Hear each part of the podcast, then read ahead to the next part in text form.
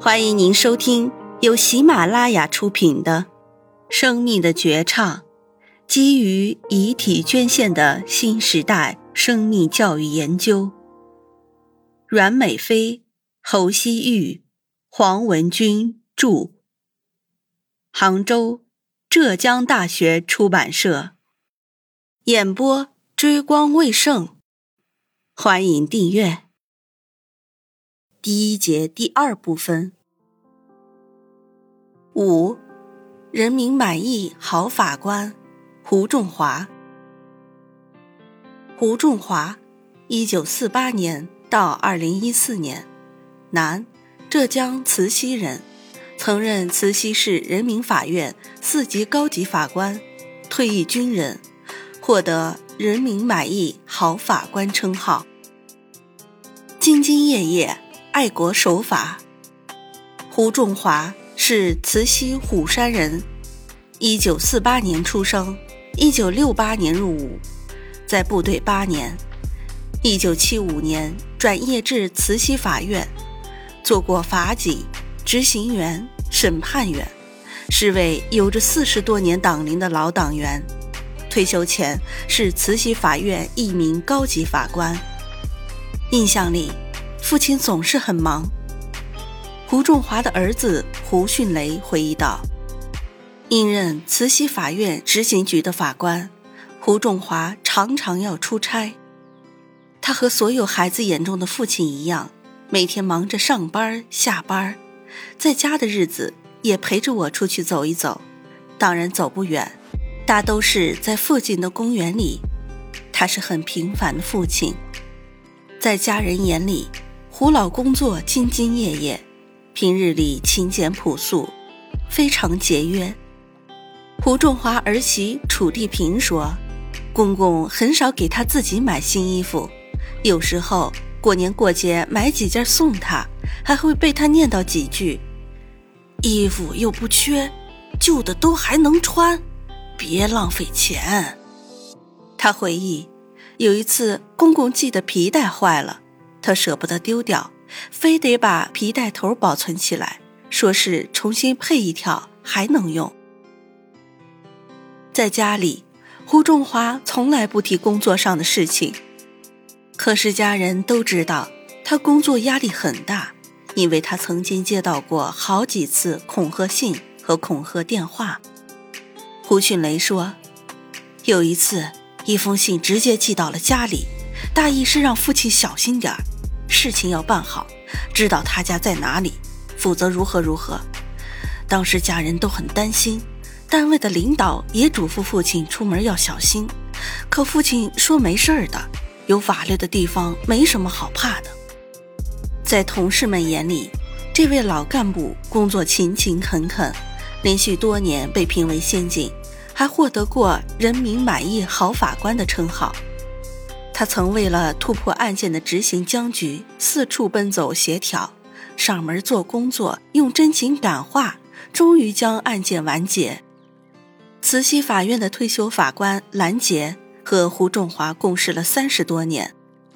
兰杰说：“仲华办案很认真负责，为人直爽，都是同事公认的。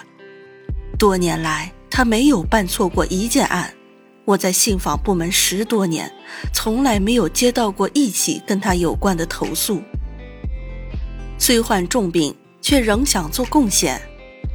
二零零八年，胡仲华从慈溪法院退休后，次年被查出患了胰腺癌，已经到了中晚期。我们一家有三个医生，知道胰腺癌是难治的，一般只能撑半年到一年。胡迅雷说。家人四处寻医，放疗、化疗也都做了，但是控制不了病情。抗癌的过程漫长又痛苦，剧烈的疼痛到来前往往毫无征兆。在生病后，父子俩进行了第一次，也是唯一一次远途旅行。那时他已经生病两年多了，身体状态还好。我带他去了广西北海旅行。那大概是父子俩单独相处时间最长的一次。在生病的四年里，好几次父亲都差点到了鬼门关，吐血、便血，腹部剧烈疼痛，我们在旁边看着束手无策。那种伤心伴随着担心至亲突然离别的恐慌，让人内心几乎无法承受。父亲很坚强，不仅扛住了所有的疼痛，反而安慰我们要看开一些。他心态很好，生病后还加入了爱康协会。参加各种活动，连医生都说能坚持四年是奇迹。二零一二年，胡仲华从报纸上看到遗体捐赠的新闻报道，动了念头，跟家人提及，但立即遭到家人的一致反对。他说：“我生了毛病，知道自己时日无多，我没有什么好回报国家的，死后把遗体捐了。”给国家的医学事业做点贡献。胡迅雷后来回忆道：“当时我特别惊讶，脱口而出：‘爸爸，遗体也不是国家规定一定要捐的。’心里实在无法理解他做出这样的决定。连亲戚朋友也来劝，亲戚说：‘到时候连骨灰也没有，以后清明怎么祭拜？’但谁也没想到。”胡迅雷的母亲竟然是第一个站出来表示赞成的。在子女眼中，母亲不同于普通妇女，她是位妇产科医生，退休前在慈溪市妇幼保健院工作，为人开通明理。老两口的齐心坚持，让同为医生的胡迅雷夫妇也无可奈何。同年六月，一家人来到慈溪市红十字会。在遗体捐献申请登记表上签了名。胡迅雷说，在帮父亲办理遗体捐赠手续的过程中，他慢慢理解了父亲的决定，就像刻在每个遗体捐献人心里的座右铭说的那样：“最后的死亡和最初的诞生一样，都是人生必然；最后的晚霞和最初的晨曦一样，都是光照人间。”最后的生命礼赞。二零一四年一月一日中午，在家休养的胡仲华突然大口吐血，儿媳见状赶紧端来脸盆，不想一接就是几个脸盆。胡老立即被送进急诊，血压骤降，病情持续恶化，并发休克，意识不清，瞳孔扩散，最后连医生都摇头了。送到医院后。医生说出血四千四百毫升，人都快被吐干了。回想当时的一幕，儿媳楚丽萍的眼泪止不住的掉。当晚，胡仲华就因病情危重离开人世。就在一个月前，胡仲华病情恶化，他感到时日不长，写下一份遗嘱，第一条就是捐献遗体。他一再嘱咐胡训华，一定要帮他完成这个最后的心愿。父亲离去时很安详。胡迅雷说，当晚他联系了慈溪市红十字会，并把父亲带回了家。老人遗体将被送往宁波天一职业技术学院遗体接收站，那是宁波市唯一的遗体接收站。二零一四年一月二日早上。胡仲华遗体告别仪式非常简单，没有鞭炮，没有哀乐，一群人就在居民楼下默默地等来了接遗体的车子。接受遗体的地点是一间冰冷昏暗的房间。把父亲的遗体送进去后，我看着他，突然很舍不得离开，无法抑制的悲痛在那一刻爆发出来，哭得一塌糊涂。胡迅雷说：“说到胡仲华生前，亲家二老如此评价：我们相识十几年了，他的为人我们很清楚。走后还把遗体捐献给国家，没有几个人能像他这样。”二零一三年十二月二十日，中共中央印发了关于党员干部带头推动殡葬改革的意见。鼓励党员干部去世后捐献遗体或器官。慈溪市红十字会的工作人员动情地说：“胡老在生命的终点，响应中央的号召，用自己的无私与奉献，给我们心里注入一股暖流，带来一束阳光，也为二零一四年献上了一份珍贵的礼物。六，一生为党奉献的老党员陈明义。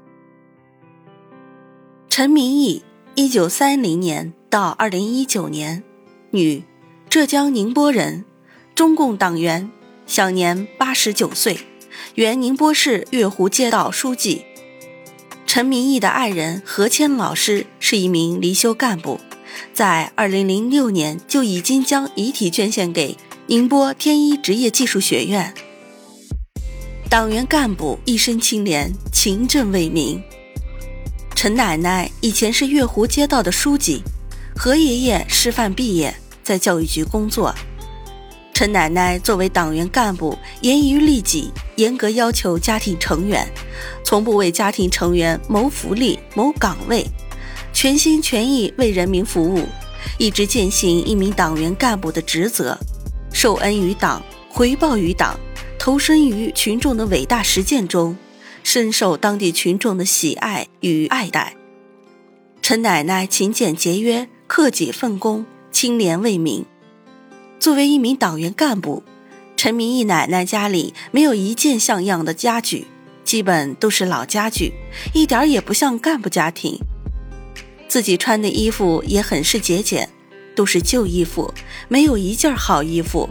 在全心全意为人民服务中，展现了中共党员的光辉形象。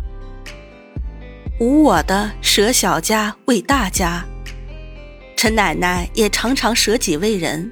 舍小家为大家，思想境界之高，让人敬佩。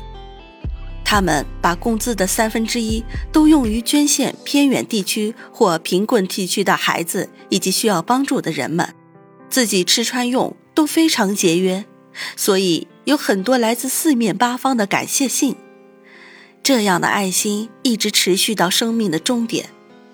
陈奶奶六十岁退休后，还继续打工到七十三岁。赚来的钱继续资助贫困地区的孩子们，无私的自我牺牲精神。陈奶奶在工作期间因为表现优异，有加工资的机会，但他看到年轻人更需要这份工作，于是把增加工资的机会让给了年轻的同事。陈明义老人家的儿子说：“本来妈妈还有更高的退休工资。”就是因为当年把这个机会让给了别人，这样的自我牺牲和谦让精神，展示了共产党员无我的牺牲精神。教育子女，报效祖国。陈奶奶的女儿毕业于浙江大学，后去美国留学。奶奶再三告诫女儿，学成之后一定要回国，报效自己的国家。奶奶还叮嘱后人，在她去世后继续按时交党费，总共交了两万多元。